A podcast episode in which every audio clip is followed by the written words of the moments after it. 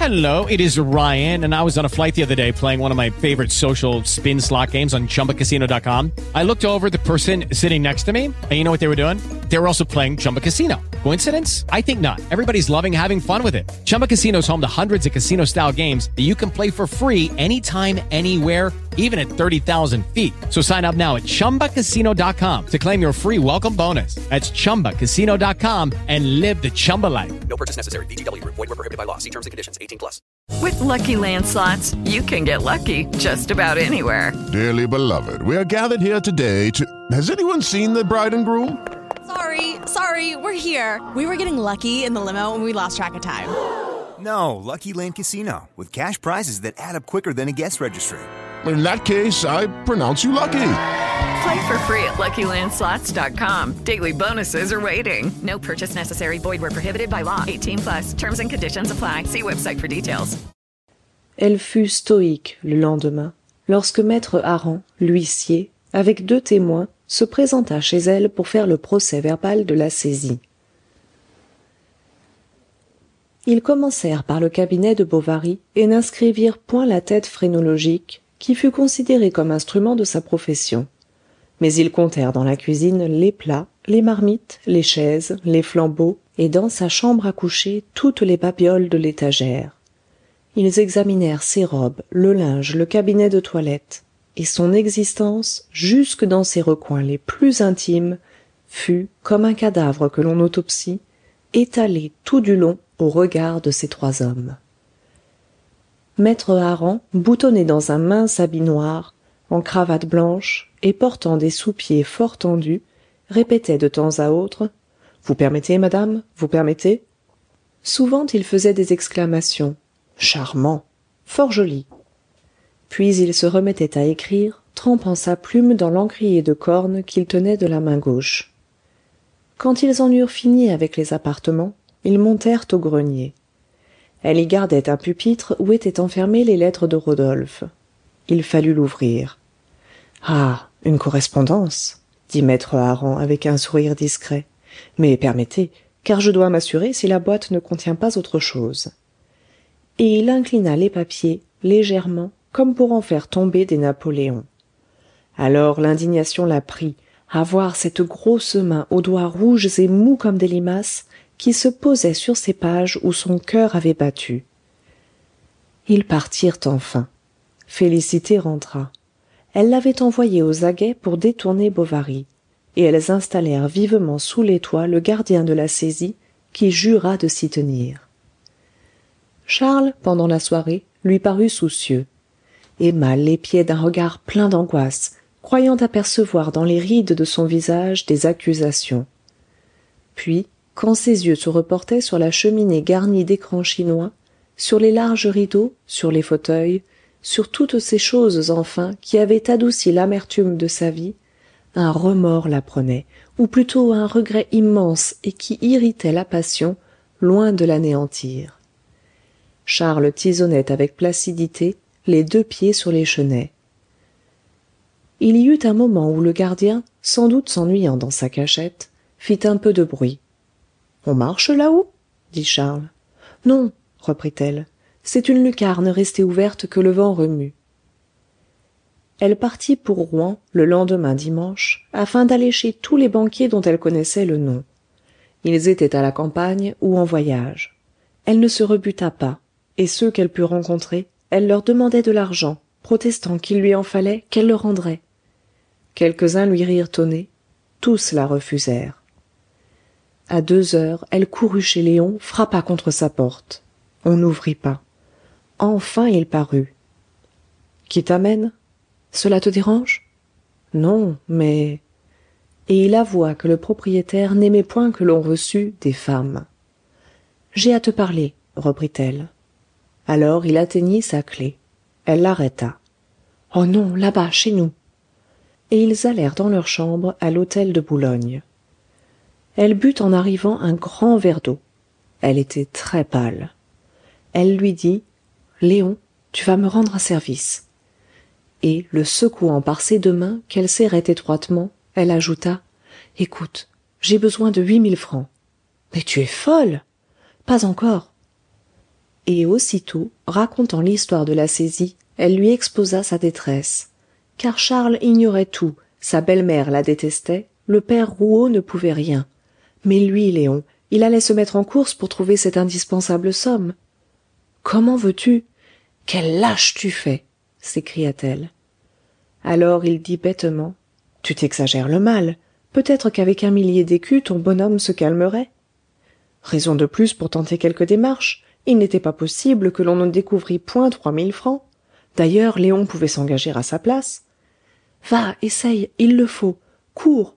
Oh tâche tâche je t'aimerais bien.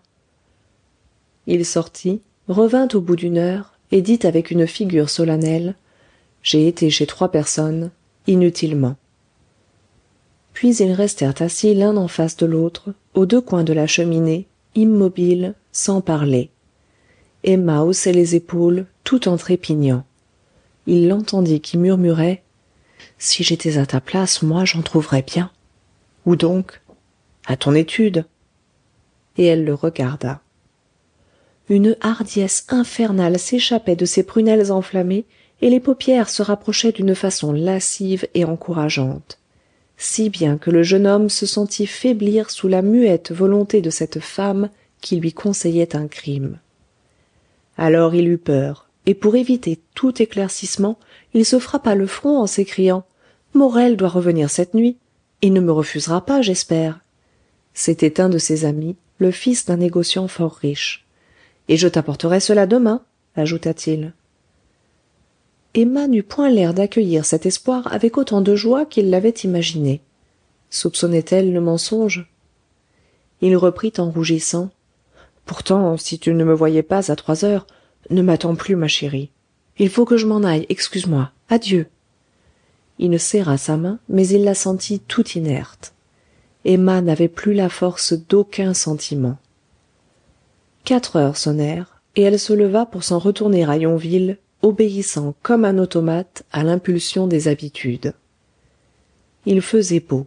C'était un de ces jours du mois de mars clairs et âpres où le soleil reluit dans un ciel tout blanc. Des rouennais endimanchés se promenaient d'un air heureux. Elle arriva sur la place du parvis. On sortait des vêpres la foule s'écoulait par les trois portails comme un fleuve par les trois arches d'un pont et au milieu plus immobile qu'un roc se tenait le suisse.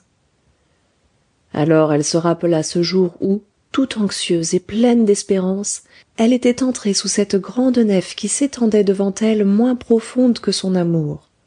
Et elle continua de marcher en pleurant sous son voile étourdie chancelante près de défaillir gare! cria une voix sortant d'une porte cochère qui s'ouvrait. Elle s'arrêta pour laisser passer un cheval noir piaffant dans les brancards d'un tilbury que conduisait un gentleman en fourrure de zibeline. Qui était-ce donc? Elle le connaissait. La voiture s'élança et disparut. Mais c'était lui le vicomte! Elle se détourna. La rue était déserte. Et elle fut si accablée si triste qu'elle s'appuya contre un mur pour ne pas tomber. Puis elle pensa qu'elle s'était trompée. Au reste elle n'en savait rien. Tout en elle-même et au dehors l'abandonnait. Elle se sentait perdue roulant au hasard dans des abîmes indéfinissables. Et ce fut presque avec joie qu'elle aperçut en arrivant à la croix rouge ce bon homais qui regardait charger sur l'hirondelle une grande boîte pleine de provisions pharmaceutiques. Il tenait à sa main dans un foulard six cheminots pour son épouse. Madame homais aimait beaucoup ces petits pains lourds en forme de turban que l'on mange dans le carême avec du beurre salé. Dernier échantillon des nourritures gothiques qui remonte peut-être au siècle des croisades et dont les robustes normands s'emplissaient autrefois croyant voir sur la table à la lueur des torches jaunes entre les brocs d'hypocras et les gigantesques charcuteries des têtes de sarrasins à dévorer la femme de l'apothicaire les croquait comme eux héroïquement malgré sa détestable dentition. Aussi toutes les fois que m. Homais faisait un voyage à la ville il ne manquait pas de lui en rapporter qu'il prenait toujours chez le grand faiseur rue massacre. Charmé de vous voir dit-il en offrant la main à emma pour l'aider à monter dans l'hirondelle. Puis il suspendit les cheminots aux lanières du filet et resta nu-tête et les bras croisés dans une attitude pensive et napoléonienne. Mais quand l'aveugle comme d'habitude apparut au bas de la côte il s'écria je ne comprends pas que l'autorité tolère encore de si coupables industries. On devrait enfermer ces malheureux que l'on forcerait à quelque travail. Le progrès ma parole d'honneur marche à pas de tortue. Nous pataugeons en pleine barbarie l'aveugle tendait son chapeau qui ballottait au bord de la portière comme une poche de la tapisserie déclouée voilà dit le pharmacien une affection scrofuleuse. Et bien qu'il connût ce pauvre diable il feignit de le voir pour la première fois murmura les mots de cornée cornée opaque sclérotique faciès puis lui demanda d'un ton paterne y a-t-il longtemps mon ami que tu as cette épouvantable infirmité? Au lieu de t'enivrer au cabaret tu ferais mieux de suivre un régime il l'engageait à prendre de bon vin de bonne bière de bons rôtis. L'aveugle continuait sa chanson. Il paraissait d'ailleurs presque idiot. Enfin m homais ouvrit sa bourse tiens voilà un sou rends-moi deux liards. Et n'oublie pas mes recommandations tu t'en trouveras bien hivert se permit tout haut quelques doutes sur leur efficacité. Mais l'apothicaire certifia qu'il le guérirait lui-même avec une pommade antiphlogistique de sa composition et il donna son adresse. Monsieur homais près des halles suffisamment connu. Eh bien pour la peine dit hivert tu vas nous montrer la comédie. L'aveugle s'affaissa sur ses jarrets et la tête renversée tout en roulant ses yeux verdâtres et tirant la langue il se frottait l'estomac à deux mains tandis qu'il poussait une sorte de hurlement sourd comme un chien affamé. Emma prise de dégoût lui envoya par-dessus l'épaule une pièce de cinq francs. C'était toute sa fortune. Il lui semblait beau de la jeter ainsi. La voiture était repartie quand soudain m homais se pencha en dehors du vasistas et cria pas de farineux ni de laitage! Portez de la laine sur la peau et exposez les parties malades à la fumée de baies de genièvre. Le spectacle des objets connus qui défilaient devant ses yeux peu à peu détournait emma de sa douleur présente.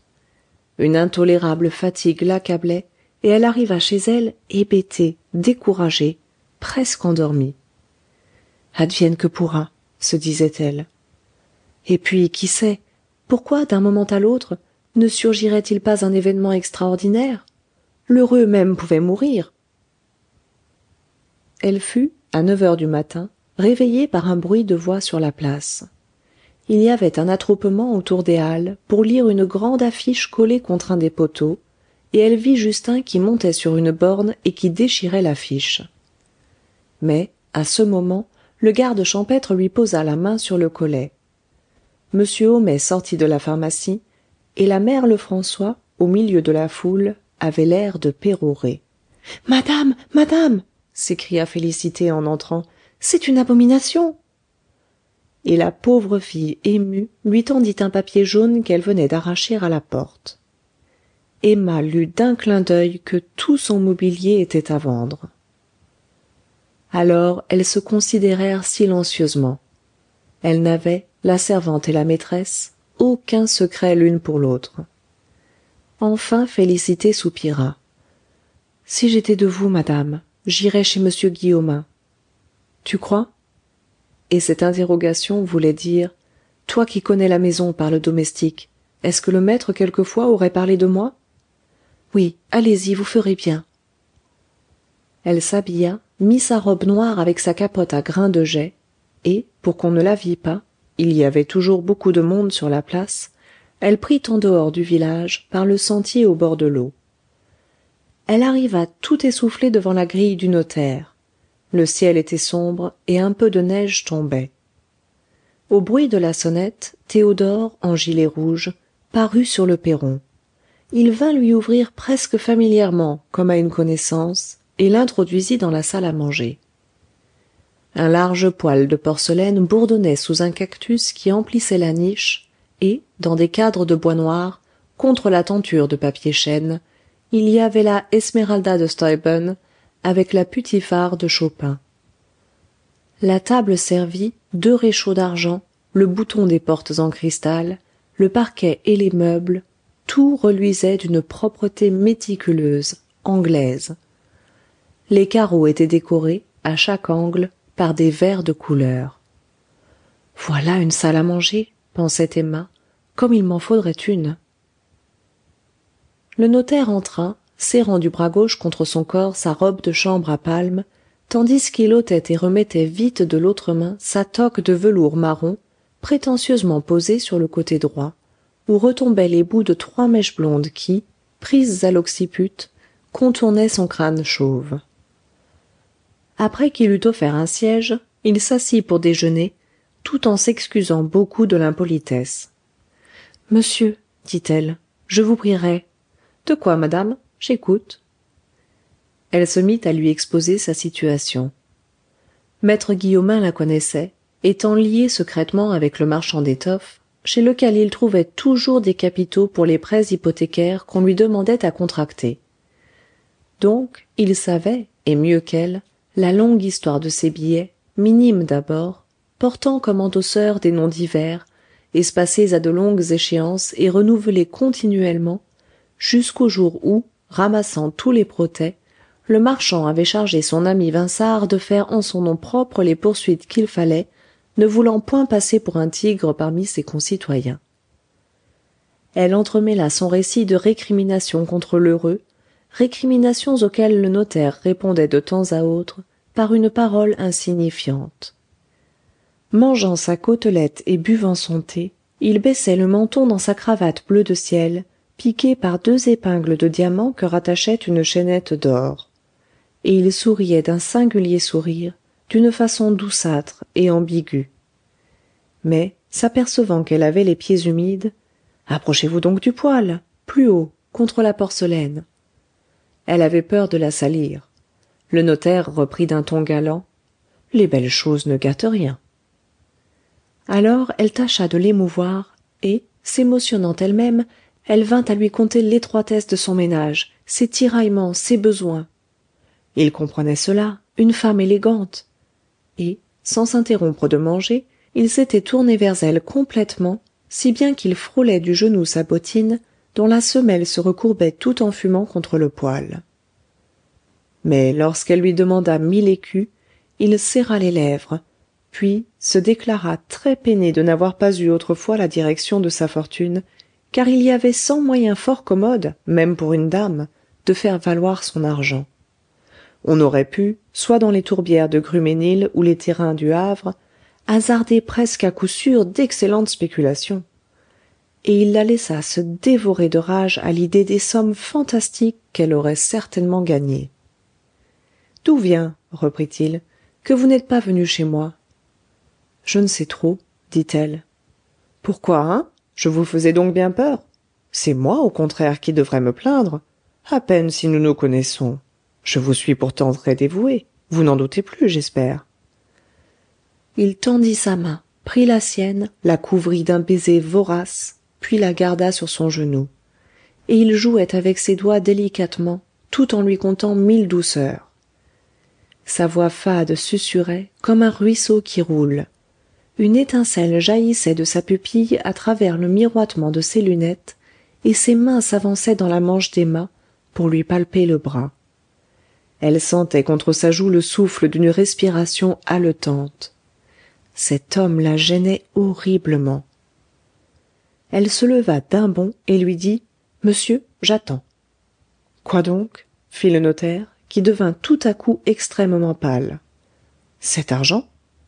Mais puis cédant à l'irruption d'un désir trop fort eh bien oui il se traînait à genoux vers elle sans égard pour sa robe de chambre de grâce restez je vous aime il la saisit par la taille. Un flot de pourpre monta vite au visage de madame bovary. Elle se recula d'un air terrible en s'écriant vous profitez impudemment de ma détresse monsieur. Je suis à plaindre mais pas à vendre et elle sortit le notaire resta fort stupéfait les yeux fixés sur ces belles pantoufles en tapisserie. C'était un présent de l'amour. Cette vue à la fin le consola. D'ailleurs il songeait qu'une aventure pareille l'aurait entraîné trop loin quel misérable quel goujat quelle infamie! se disait-elle en fuyant d'un pied nerveux sous les trembles de la route. Le désappointement de l'insuccès renforçait l'indignation de sa pudeur outragée il lui semblait que la providence s'acharnait à la poursuivre. Et s'en rehaussant d'orgueil jamais elle n'avait eu tant d'estime pour elle-même ni tant de mépris pour les autres. Quelque chose de belliqueux la transportait. Elle aurait voulu battre les hommes leur cracher au visage les broyer tous. Et elle continuait à marcher rapidement devant elle pâle frémissante enragée furetant d'un œil en pleurs l'horizon vide et comme se délectant à la haine qui l'étouffait. Quand elle aperçut sa maison un engourdissement la saisit. Elle ne pouvait avancer. Il le fallait cependant. D'ailleurs où fuir? Félicité l'attendait sur la porte eh bien non dit emma. Et pendant un quart d'heure toutes les deux elles avisèrent les différentes personnes d'yonville disposées peut-être à la secourir mais chaque fois que félicité nommait quelqu'un emma répliquait est-ce possible? Ils ne voudront pas et monsieur qui va rentrer je le sais bien laisse-moi seule elle avait tout tenté. Il n'y avait plus rien à faire maintenant. Et quand charles paraîtrait elle allait donc lui dire retire-toi. Ce tapis où tu marches n'est plus à nous. De ta maison tu n'as pas un meuble une épingle une paille et c'est moi qui t'ai ruiné pauvre homme. Alors ce serait un grand sanglot puis il pleurerait abondamment et enfin la surprise passée il pardonnerait. Oui murmurait-elle en grinçant des dents. Il me pardonnera lui qui n'aurait pas assez d'un million à m'offrir pour que je l'excuse de m'avoir connu. Jamais jamais. Cette idée de la supériorité de bovary sur elle l'exaspérait. Puis qu'elle avouât ou n'avouât pas tout à l'heure tantôt demain il n'en serait pas moins la catastrophe. Donc il fallait attendre cette horrible scène et subir le poids de sa magnanimité. L'envie lui vint de retourner chez lheureux. À quoi bon? D'écrire à son père. Il était trop tard. Et peut-être qu'elle se repentait maintenant de n'avoir pas cédé à l'autre lorsqu'elle entendit le trot d'un cheval dans l'allée. C'était lui il ouvrait la barrière. Il était plus blême que le mur de plâtre. Bondissant dans l'escalier elle s'échappa vivement par la place. Et la femme du maire qui causait devant l'église avec lestiboudois la vit entrer chez le percepteur. Elle courut le dire à madame caron. Ces deux dames montèrent dans le grenier et cachées par du linge étendu sur des perches se postèrent commodément pour apercevoir tout l'intérieur de binet il était seul dans sa mansarde en train d'imiter avec du bois une de ces ivoireries indescriptibles composées de croissants de sphères creusées les unes dans les autres le tout droit comme un obélisque et ne servant à rien. Et il entamait la dernière pièce il touchait au but. Dans le clair-obscur de l'atelier la poussière blonde s'envolait de son outil comme une aigrette d'étincelles sous les fers d'un cheval au galop. Les deux roues tournaient ronflaient. Binet souriait le menton baissé les narines ouvertes et semblait enfin perdu dans un de ces bonheurs complets n'appartenant sans doute qu'aux occupations médiocres qui amusent l'intelligence par des difficultés faciles et l'assouvissent en une réalisation au-delà de laquelle il n'y a pas à rêver ah la voici! fit madame tuvache. Mais il n'était guère possible à cause du tour d'entendre ce qu'elle disait enfin ces dames crurent distinguer le mot franc et la mère tuvache souffla tout bas. Elle le prie pour obtenir un retard à ses contributions. D'apparence reprit l'autre. Elles la virent qui marchait de long en large examinant contre les murs les ronds de serviette les chandeliers les pommes de rampe tandis que binet se caressait la barbe avec satisfaction viendrait-elle lui commander quelque chose? dit madame tuvache mais il ne vend rien objecta sa voisine. Le percepteur avait l'air d'écouter tout en écarquillant les yeux comme s'il ne comprenait pas.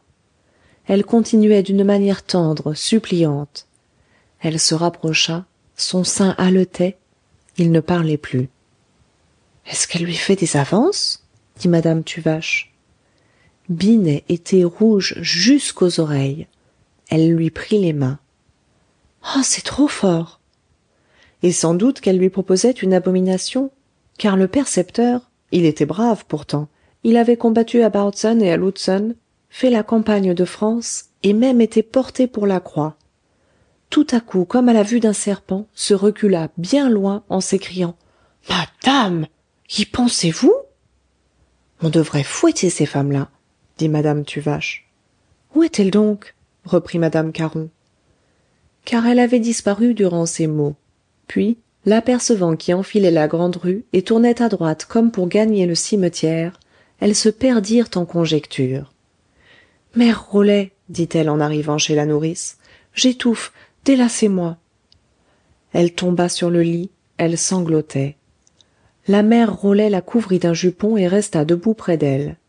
Puis comme elle ne répondait pas la bonne femme s'éloigna prit son rouet et se mit à filer du lin oh finissez murmura-t-elle croyant entendre le tour de binet. Qui la gêne? se demandait la nourrice. Pourquoi vient-elle ici? Elle y était accourue poussée par une sorte d'épouvante qui la chassait de sa maison.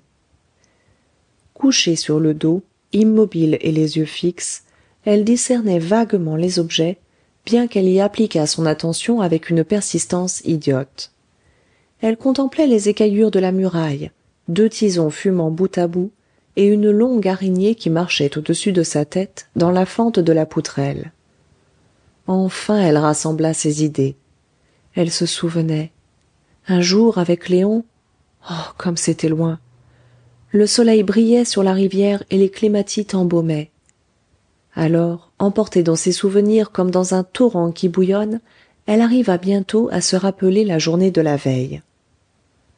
Quelle heure est-il? Demanda-t-elle.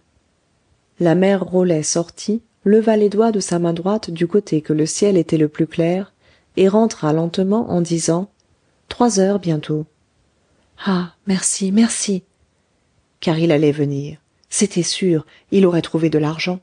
Mais il irait peut-être là-bas sans se douter qu'elle fût là et elle commanda à la nourrice de courir chez elle pour l'amener dépêchez-vous mais ma chère dame j'y vais j'y vais elle s'étonnait à présent de n'avoir pas songé à lui tout d'abord.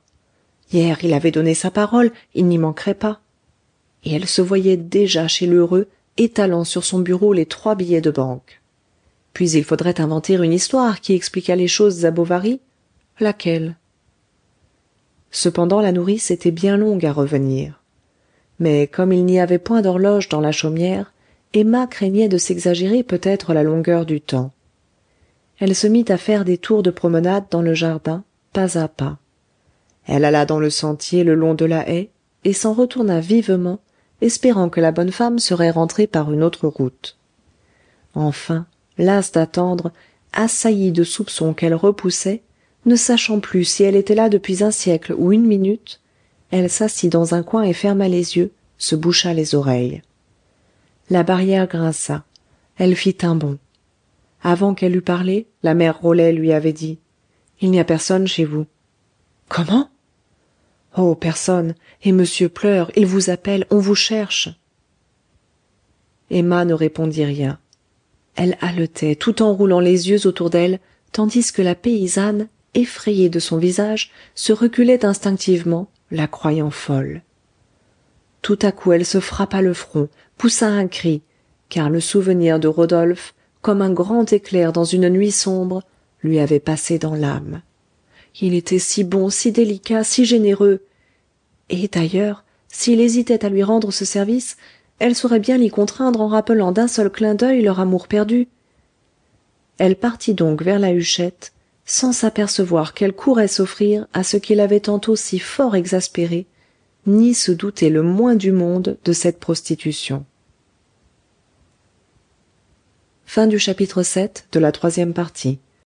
Experience the best in relaxation and entertainment with Sol Good streaming at solgood.org.